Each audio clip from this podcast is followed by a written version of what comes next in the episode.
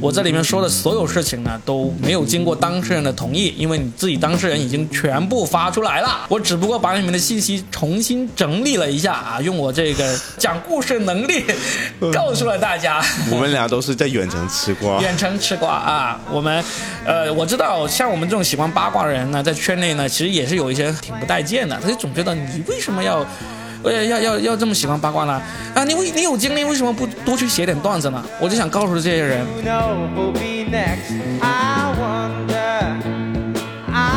欢迎来收听我们新的一期，说的全是梗。我是罗比。那今天晚上呢，跟我录的是大家不算十分熟悉的另外一个脱口秀演员，我们叫他阿辉。Hello，Hello，大家好。就是我们这一期其实是一个拖更的节目啊，因为我要出差去跑去上海看那个演出，去了一周多，刚好就完美的把我们两次录播客的那个时间给错过了。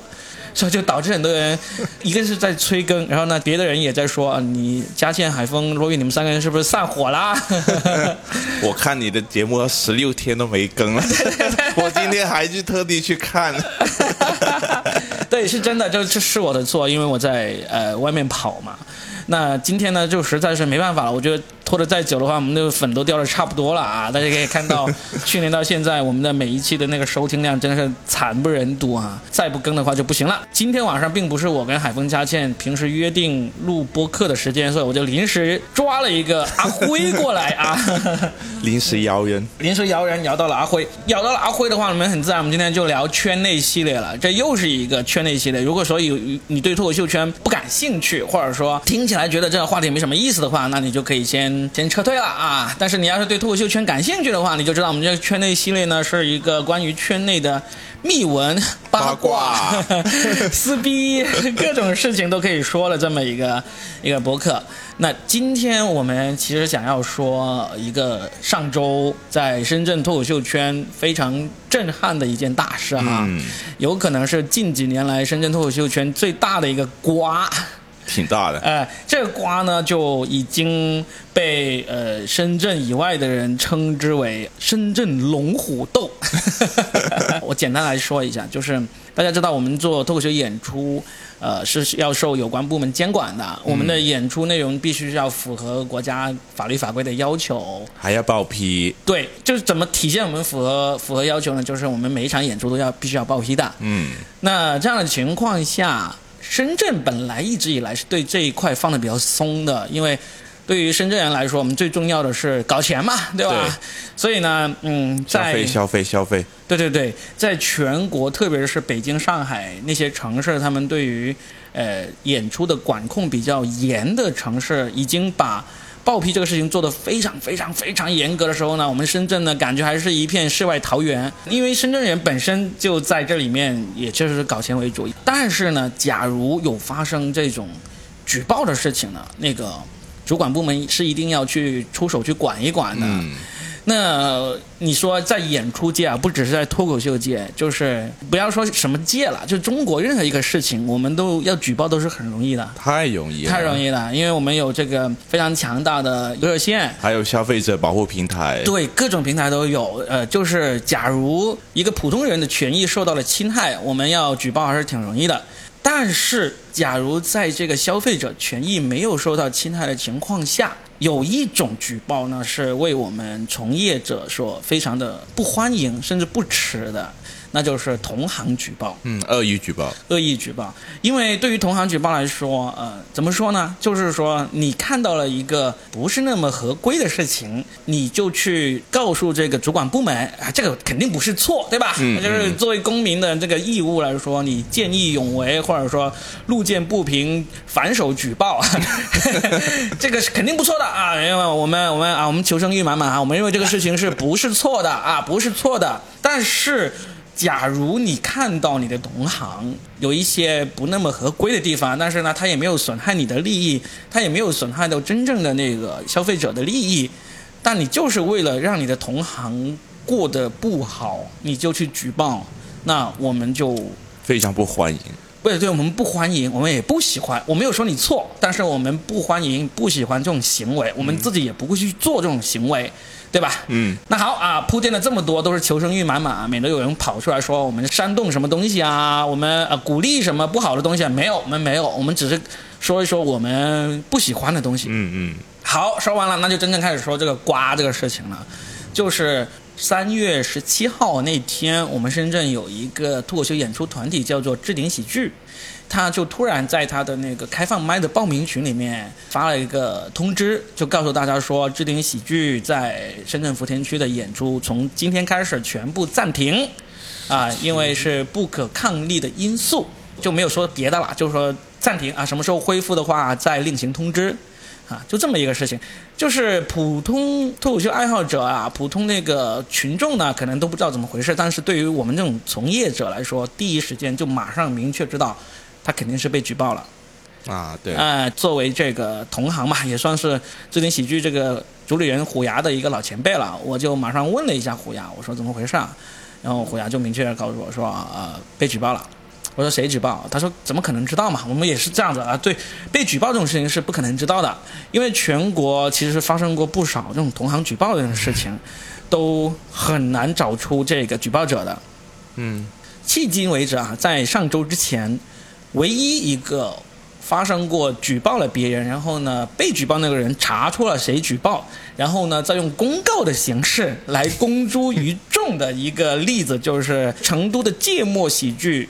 举报成都的过载喜剧，然后呢被过载喜剧查出来了是他举报的，然后呢用了一个非常公开的形式来告诉大家芥末举报了他们。随后过了几天，芥末喜剧也承认了。这就是全国破天荒的一次举报者被扒出来，然后呢，举报者还承认的一个事情。这个事情呢，非常的有意思。呃，这是在二零二一年十月发生的一个事情。我们说完我们深圳最近的这个新瓜之后，我们再来扒一下这个陈年旧瓜啊。然后好，我们说回这个置顶喜剧。置顶喜剧呢，他就是说，OK，被举报了啊，那就认呗，对吧？就是。就是那个主管部门要你做什么你就做什么呗，演出暂时暂停啊，进行各种整改。要停一个月对吧？现在不知道，现在不知道要停多久。我操！就是进行这种整改，因为呃，真正的那个处罚还没有下来嘛。好，那本来以为这个事情也就过去了，因为通常你被举报了，就只能是。啊，默不作声的按照主管部门的要求去整改就好了。整改完了之后又重新回来啊，重新回来又是一条好汉啊。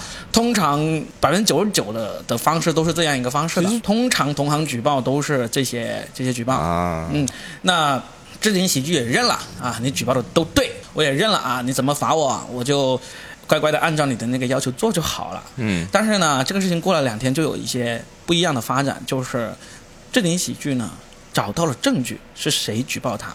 这个举报人是深圳的另外一家同行，叫做硬核喜剧的主理人，嗯，冯子龙举报了他。因为为什么我敢在这里指名道姓的把这个事情给说出来呢？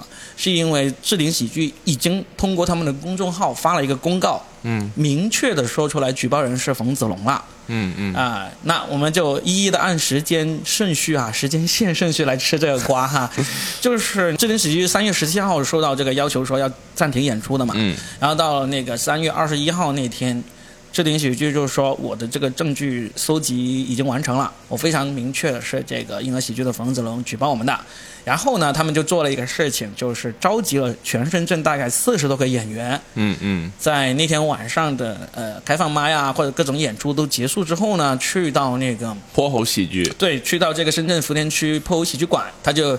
借那个破偶喜剧的那个地方说，因为它的位置很好嘛，破偶喜剧的那个地理位置非常适合啊，那个场馆也非常好啊，顺便给他们打个广告，要是各位演员或者观众想来深圳看演出的话，破偶喜剧是一个相当不错的选择，在福深圳福田中心区啊，当然了，我这里的在 COCO Park 的这个场地就更好选择了啊，也可以选择来这个 COCO Park，跟破偶喜剧馆只是相隔一个站，我在购物公园站，他在会展中心站啊，然后呢就是呃那个置顶喜剧。就把全深圳大概四十多个演员啊、俱乐部主理人啊，以及这个不明情况的吃瓜群众啊，都叫到了这个破屋喜剧馆。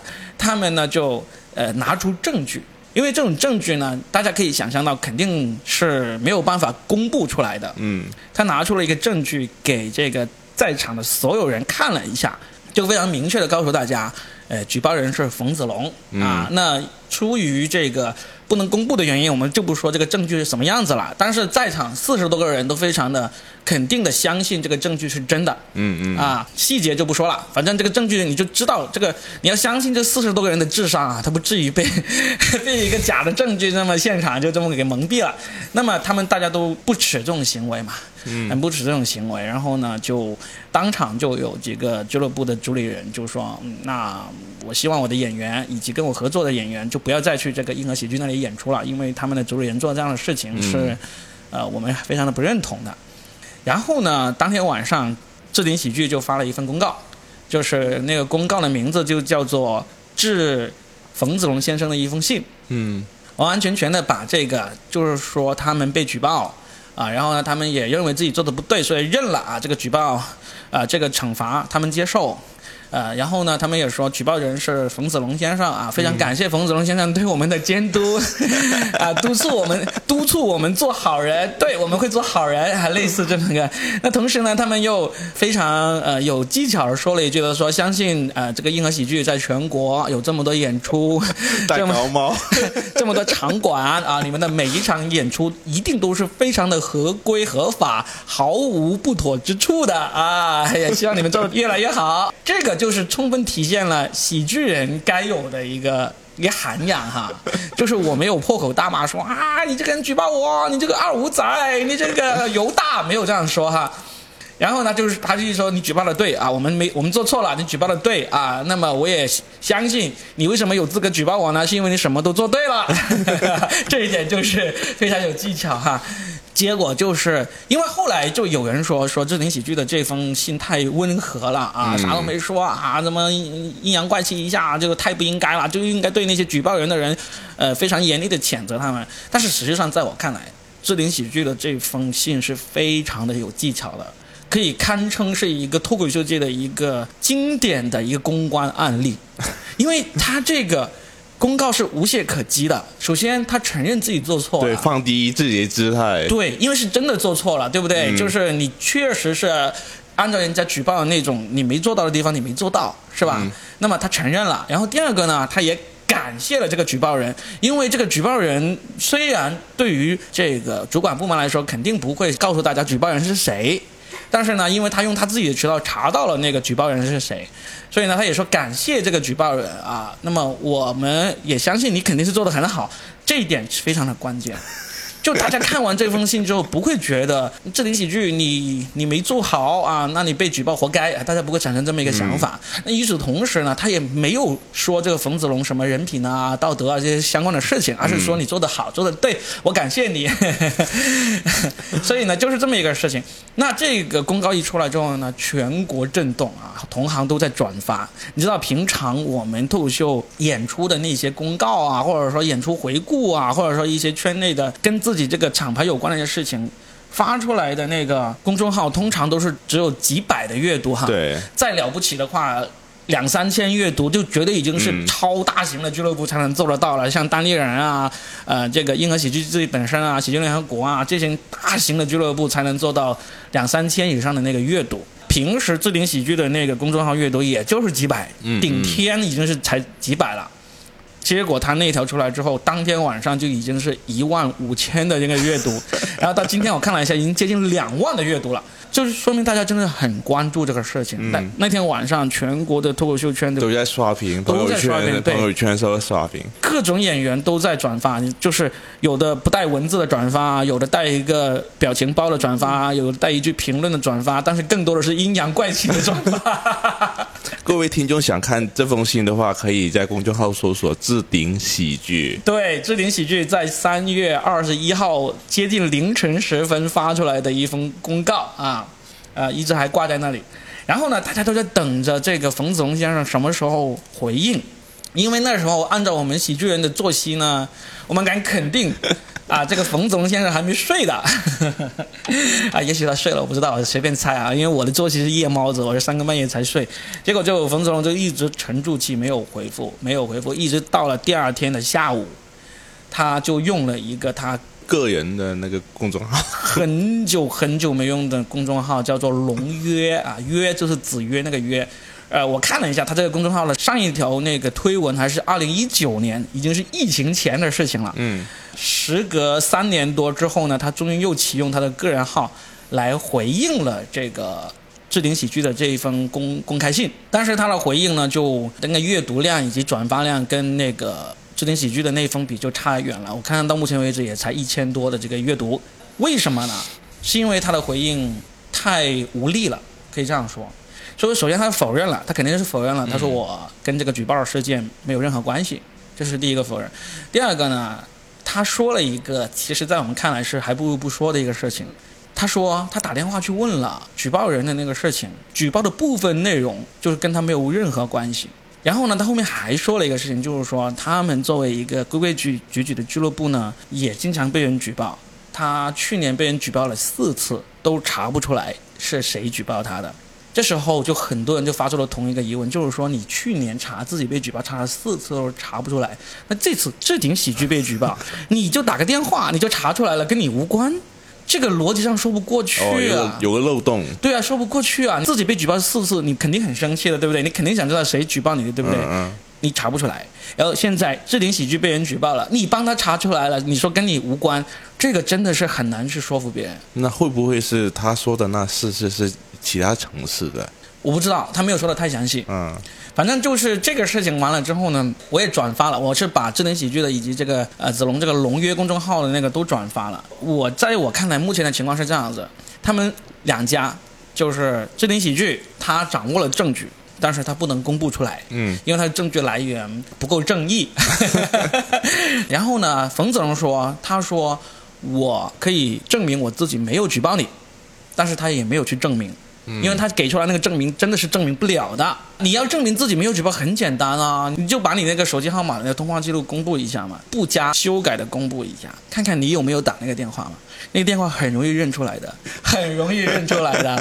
所以呢，这个事情呢，就是后来有一个后续，就是啊，还有呃后续。对，因为子龙在那个回应的信里面，他说了，就是我愿意约这个智能喜剧队主理人聊一聊，嗯啊，来来说清楚这个事情。嗯然后那个他真的就约了这个虎牙，嗯，就嗯。硬核喜剧的主理人冯子龙约了这个智能喜剧的主理人虎牙见了一面。见了一面之后呢，没有任何的后续发出来，嗯啊、然后呢就不了了之了。哦，还有一个后续，就是因为置顶喜剧那天晚上发出来的推文呢，很多人转发嘛，然后甚至有一些不在深圳的、远在福建的俱乐部啊，福建或者别的省份的俱乐部、嗯。都明确说了，暂时我们不想接收来自硬核喜剧的演员来我们这里演出。嚯对，就这样说了。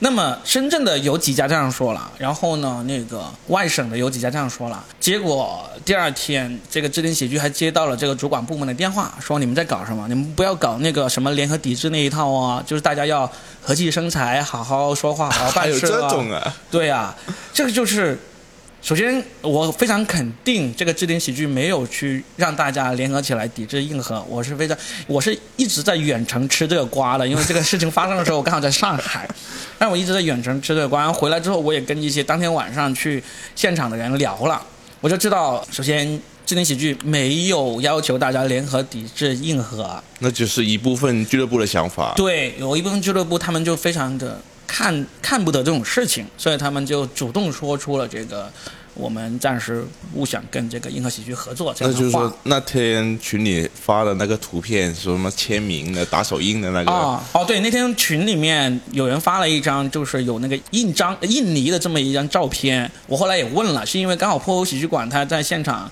有这个印尼，然后呢，有人就提议说，要不我们出个什么出个什么声明，把这个事情说一下吧。所以就有几个人按了手印，但是完了之后，他们也没有出任何的声明。啊，因为这个手印上面只有名字，没有说任何的这个明确的说我们从此跟谁谁谁不共戴天 什么之类的，没有。那就是莫名其妙的有人就是热血往上涌，然后就说我们签个名吧，然后签了名之后也不知道想干啥 那很危险的哦，乱签的东西还打手印。啊，不管了，总之这个事情没有发出来啊，说不定现在这张纸也已经废掉了，是吧？总之是没有这个东西出来的。那所以。这个也是很有意思，就是说，首先没有人说要联合抵制这个硬核喜剧，但是这个主管部门是怎么知道听说有人可能要联合几只硬核的呢，这也是非常值得大家去玩味的一个事情。他们是怎么知道的呢？这个这个很有意思哈。可能文旅那些那些工作人员也关注了这顶喜剧吧。就当天的四十多个人里面有一个是那个文旅的同志是吧？啊，不管了啊，我们作为吃瓜群众呢，我们知道的事情就大概是。所谓的深圳龙虎斗就是这么一个事情，后续也放在这里了。那处怎么处罚？到现在还没出来，这体现不了我们的深圳速度啊。是这样子的，我们是一个法治国家，嗯，对吧？对，这 个那肯定，肯定的，肯定的，这个是没有 没有疑问的，对不对？然后呢，法治国家就依法办事嘛。嗯，那我可以肯定，就是这个主管部门呢，他。收到了举报，那么他也通知了这个置顶喜剧，就是说你们不要做违法乱纪的事情。嗯。但是呢，至于说置顶喜剧有没有真的做违法乱纪的事情呢？这个你需要证据。哦。比如说，比如说你说某个机构在呃违法演出，违的哪方面的法呢？第一个，举报的人得要说清楚；第二个，政府执法部门就必须要去取证的，证据就包括文字、声音、录像、嗯、口供这些相关的一些证据，对不对？如果这些相关的证据你都没有去拿到，你是很难去处罚一个机构的。现在智联喜剧他给出来的一个意思就是说，他他也没有说我怎么做错了，嗯，呃，因为没有这个主管部门的正式定论，谁都不会这么傻，自己跑出来说啊，我错了，我错了，我错了，一二三四五，没有人会这样做的，对不对？嗯，我们就等着这个主管部门的一个公布嘛。但是我也肯定，就像你所说的，为什么这个主管部门这么久都没有公布呢？就有一个很重要的原因，就是他们还没有拿到这些证据。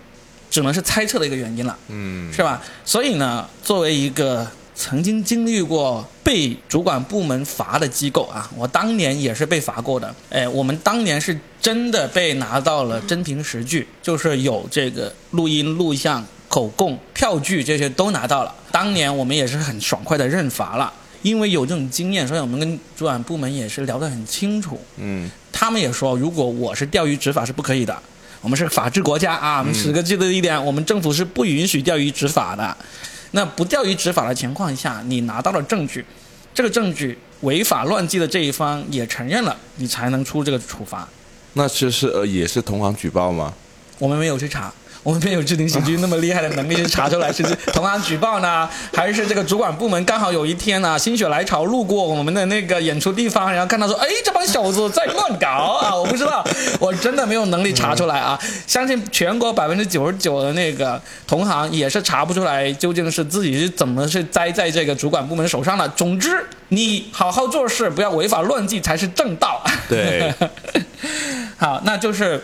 这个事情就基本上是放到这里了，所以也解答了你那个疑问嘛？为什么现在还没有正式的那个处罚出来嘛？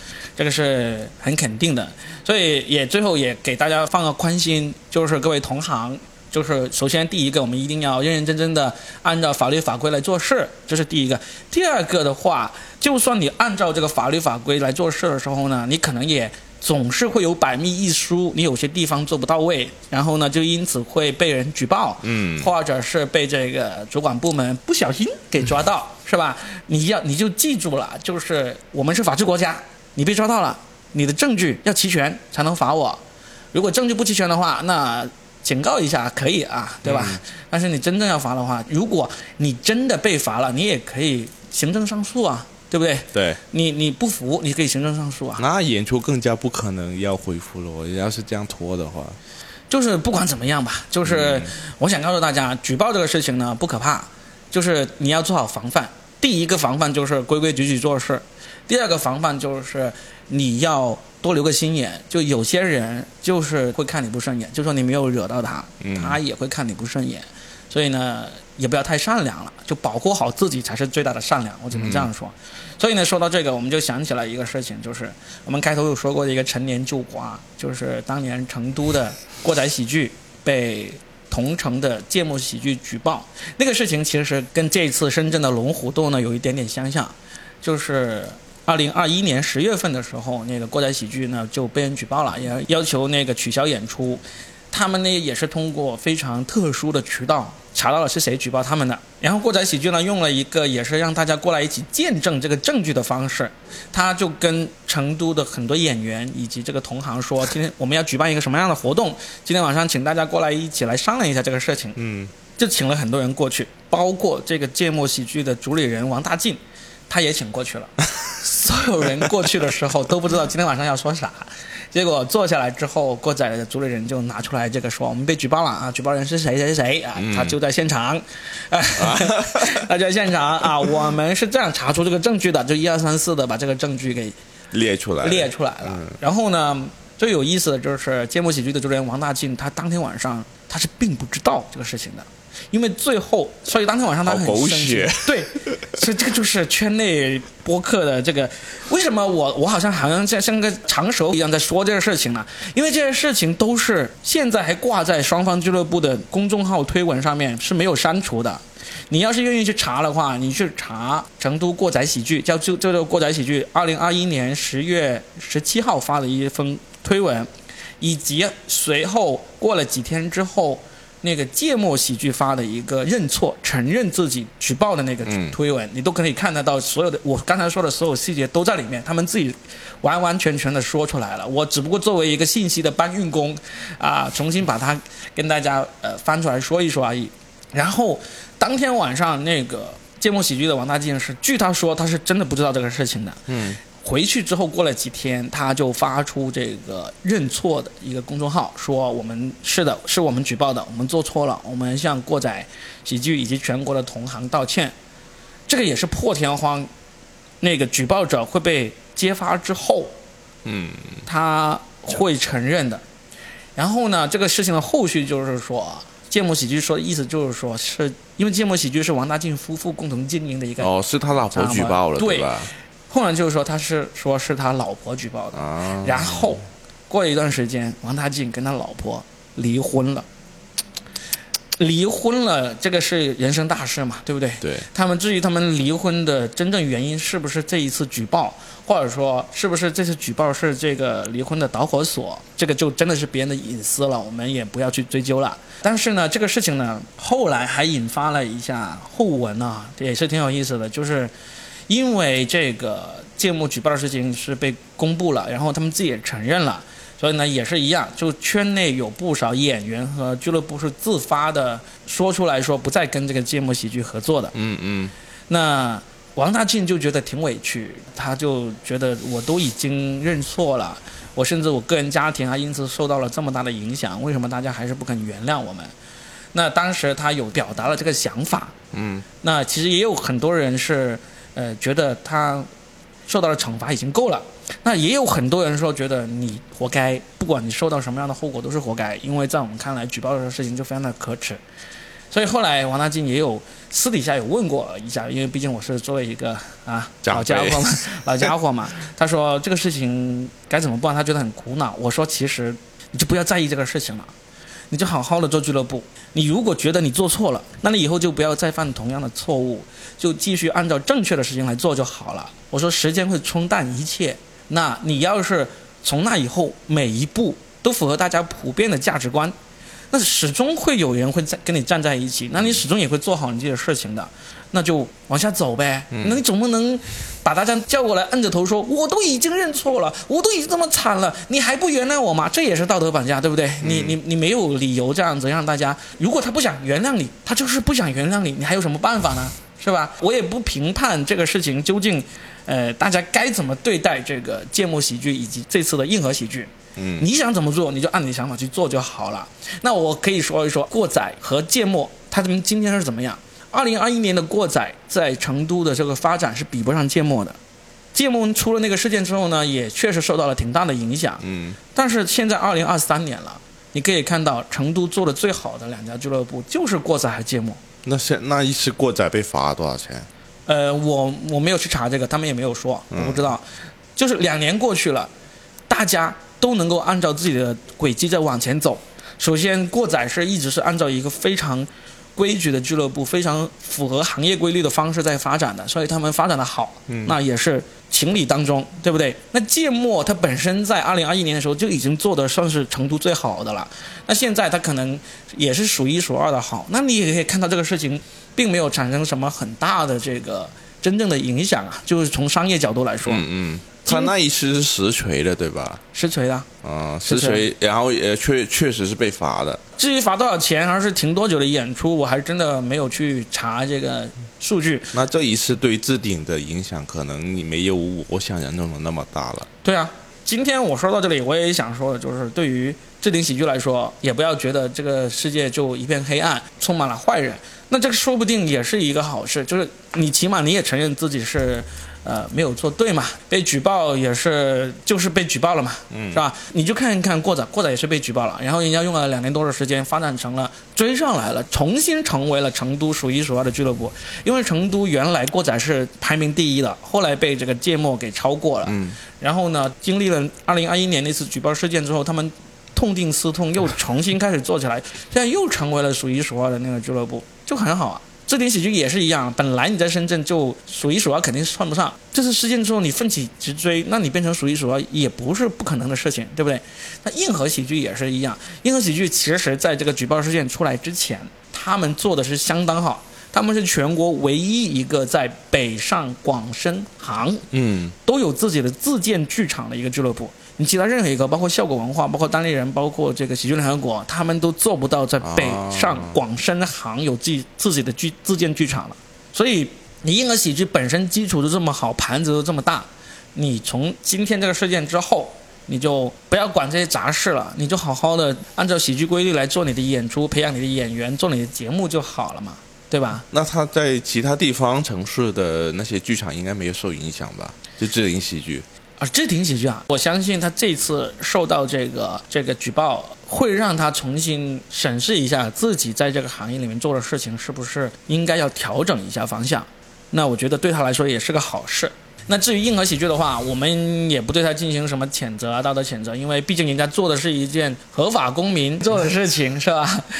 只不过子龙不承认是自己做的，这个就跟成都的芥末喜剧有一点点区别了啊。人家是做了就敢认，这边呢是说我没做，有没有做就只有天知道，就只有公道自在人心了。我只能这样说。呃，现在四月份的，那就是说置顶的四月份的演出有没有受影响也不知道，对吧？肯定受影响啊！至少现在都没有见他四月份有任何新的演出给发出来，对不对？嗯，就不管怎样啊，只要那个置顶喜剧的演出能够重新上架啊，我也是呼吁一下大家哈，我们有几十万粉丝了，对不对？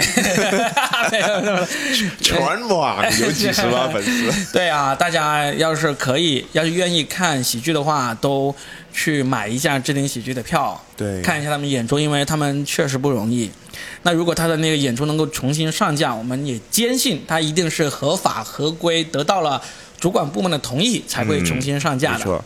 那至于硬核喜剧呢，就是啊、你们想去看，当然就当然可以去看了。而且硬核喜剧的演出一直是非常的火爆的啊，所以呢，他们的演员素质也很高了啊。只不过现在可能不是硬核喜剧的签约演员的其他演员去他们那里就少了一点。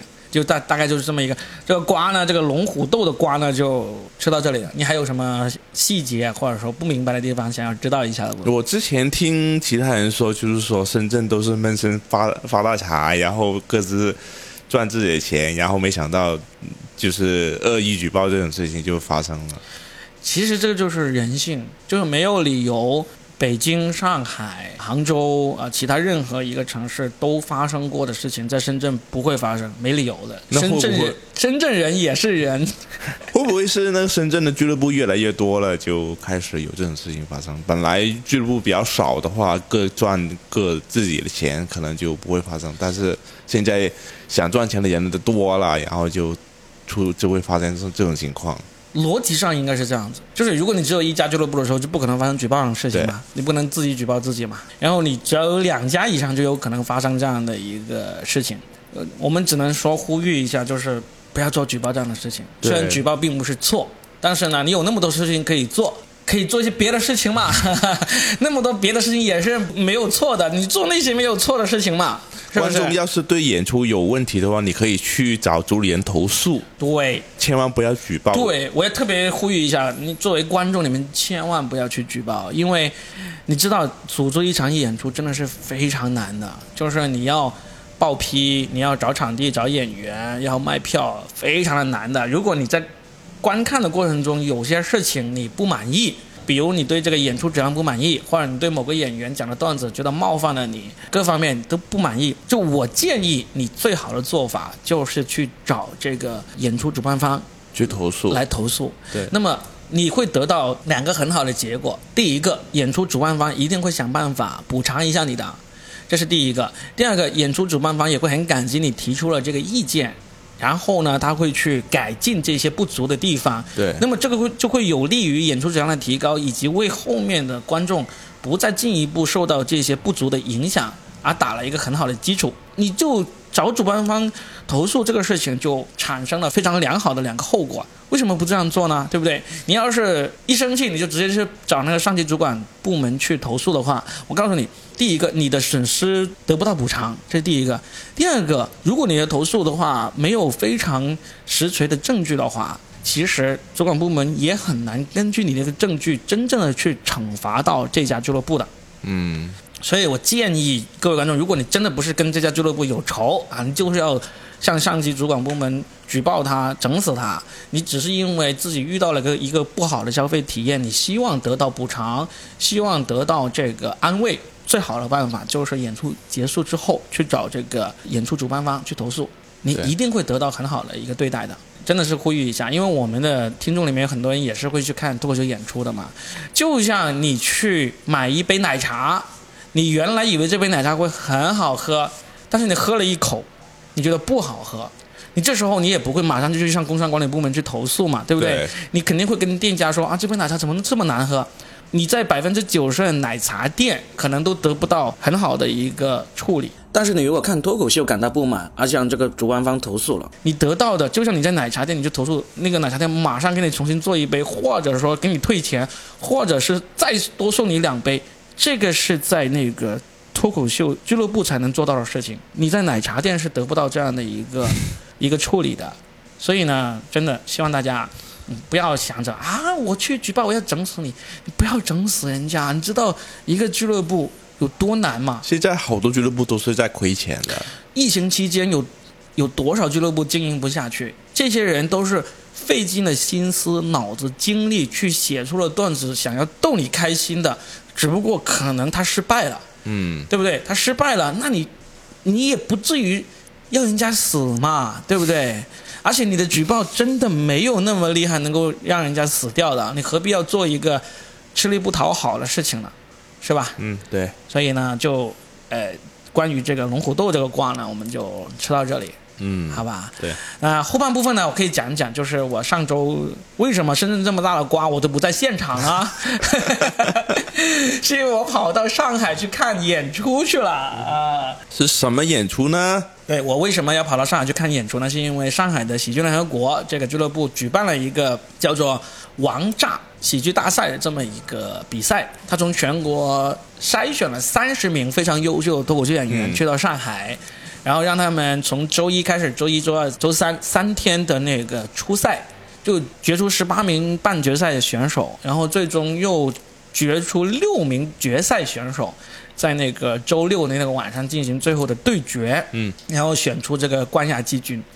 我会专门过去看的一个原因，就是因为我看到这三十个名单里面有很多我没看过的演员，都是我我是别的省的对吧？都都是全国各地的这个俱乐部的。啊那么喜剧联合国把他们聚集到上海了，然后呢又给他他们这么公平的赛制来做这个事情。我觉得很值得过去看一看，而且我也差不多一年没去过上海了，所以我就专门跑去上海看了。我就只看了周一、周二、周三的这个初赛，嗯，然后非常的高兴，非常的满意。我觉得真的是不虚此行啊，就看到了非常优秀的新演员，或者是有一些非常优秀的重新老树开新芽的老演员。因为因为真的是作为一个喜剧人啊，我们看到这种优秀的同行的那个表演，其实是会很开心的，比普通观众还要开心。啊，同当然开心之余也有一些痛心，就是说为什么自己没有那么厉害 啊？这是一个一个一个很复杂的一个感情。但是呢，我看完之后我就觉得太棒了，就是呃，初赛三天里面的其中一个人，我认为他应该最后会拿冠军的啊。结果他最后确实也拿了冠军。那个小罗对吧？对他就是来自厦门来风喜剧俱乐部的小罗。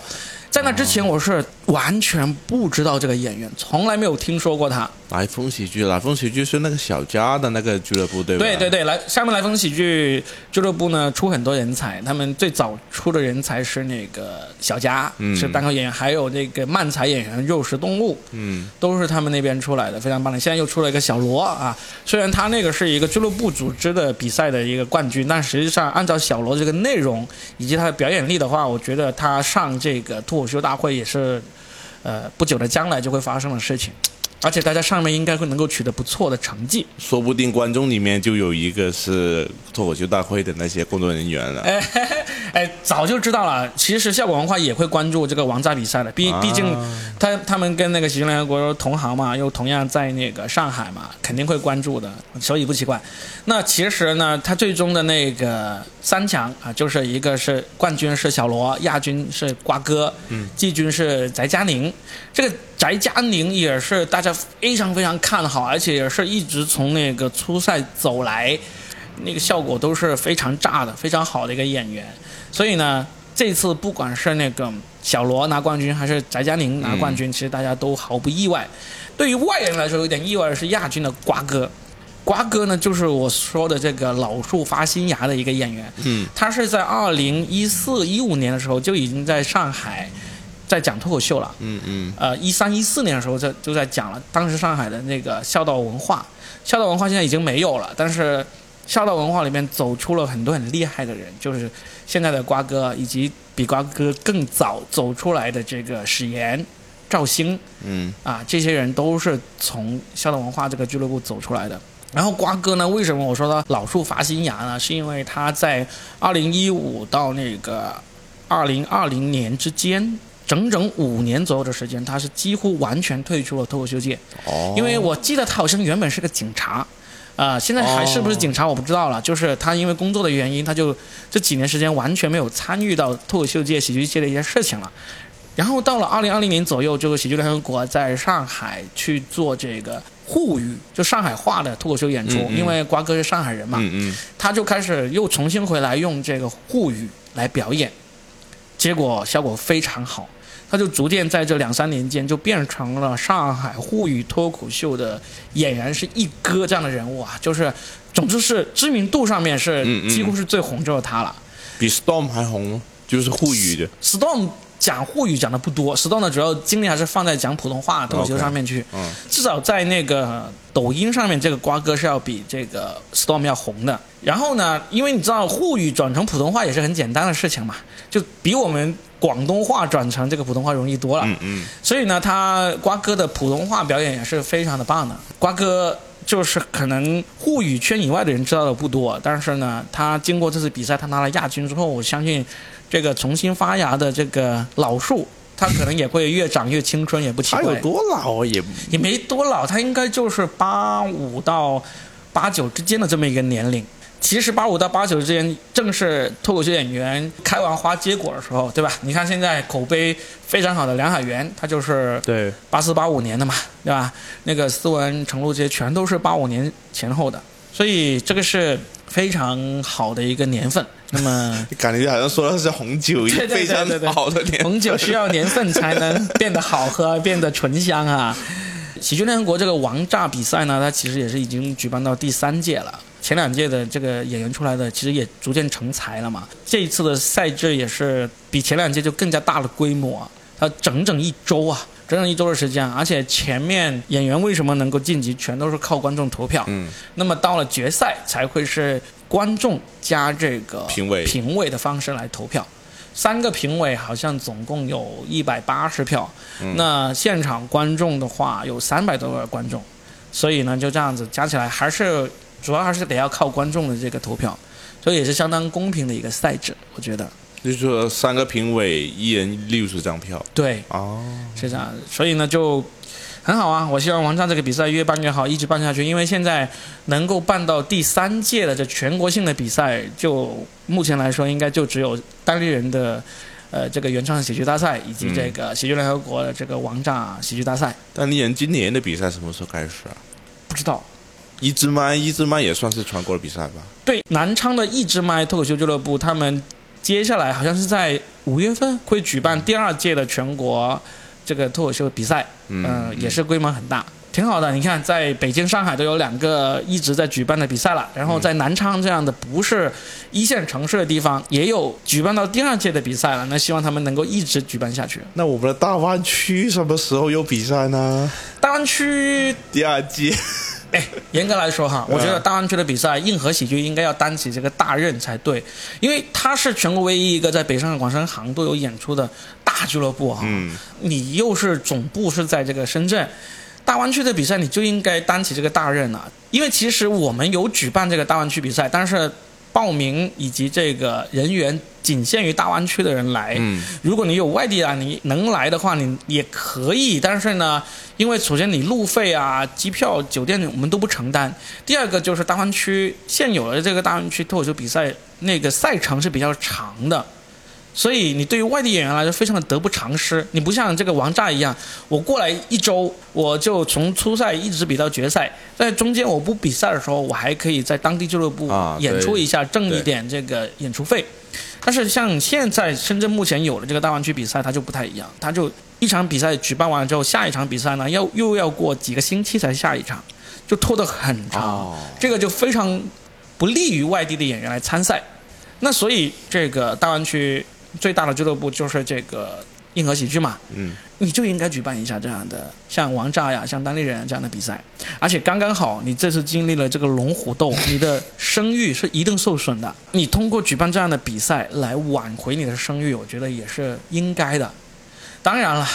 不要挑现在这个时候，你现在这个时候呢，你真的举办的话，可能不会有很多人愿意报名。那因为大家心里面多少还是有点有条刺在里面的，觉得你不应该做这样的事情。虽然你否认了，但是嗯，还是很多人会相信是你做的。所以最后我就给个建议嘛，就是硬核喜剧如果在听这个播客的话，你不妨考虑一下，在今年一个适当的时间，要不就在深圳弄一下全国的比赛。试试看看看大家的反应嘛，有意思，有意思，对吧？其实举办比赛真的那个成本不会很高，就是成本也不低，但是呢，你能够赚得回来的。我们我们举个例子嘛，你像喜剧联合国这一次，他总共为这个大赛举办了多少场演出啊？就是周一到周六总共六场演出。决赛是满座了，嗯，他那个场地可以坐三百多人，然后他前面的话每一场最少都有一百多人，接近两百人的好几场都是，所以这个收回来的那个票房其实也不差的，是吧？而且上海的票价那么高，所以呢，呃，做比赛并不是一个真的要很砸钱的一个生意，你甚至可以变成一个盈利的生意了，只要你善于运营的话。对，好啊，那就今天我们就。吃了一下瓜啊，然后呢，圈内系列很久没有更新了，希望大家听得愉快。那。我这里面说的所有事情呢，都没有经过当事人的同意，因为你自己当事人已经全部发出来了。我只不过把你们的信息重新整理了一下啊，用我这个高超的讲故事能力告诉了大家。我们俩都是在远程吃瓜，远程吃瓜啊。我们，呃，我知道像我们这种喜欢八卦的人呢，在圈内呢，其实也是有一些挺不待见的，他就总觉得你为什么要。呃要要要这么喜欢八卦呢？啊，你为你有精力，为什么不多去写点段子呢？我就想告诉这些人，老子写的段子比你们都多。我不但今年会有个新专场，我今年还会新出一本书。我去年也出了一本书，我的经历你想象不到。所以呢，不要以为别人喜欢八卦就是不做正事，你这种以为别人不做正事的行为才是不做正事呢。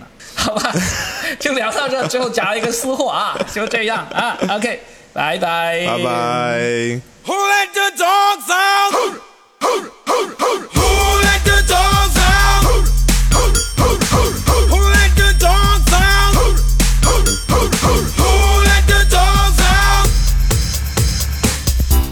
was nice, the party was pumping. Hey, yeah. E-I-O. And everybody having a ball. Hey, hey. The fellas start the name calling. And the girls respond to the call. I have a poor one shout out.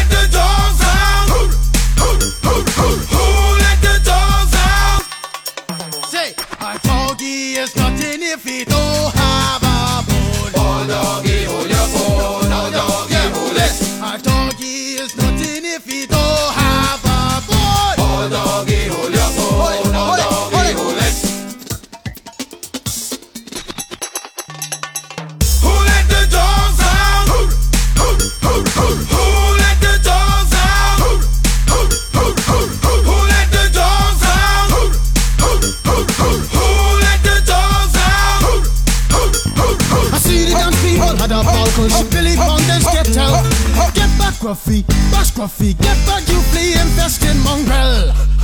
Well, if I am a dog, the party is on. I gotta get my groove on, cause my mind I'm gone. Do you see the rays coming from my eye? Walking through the prison, Digimon is breaking them down. Me and my white socks, short, dealing, gassy color, any caliber, do. I think I knew that's why they call me Pitbull. Cause I'm the man.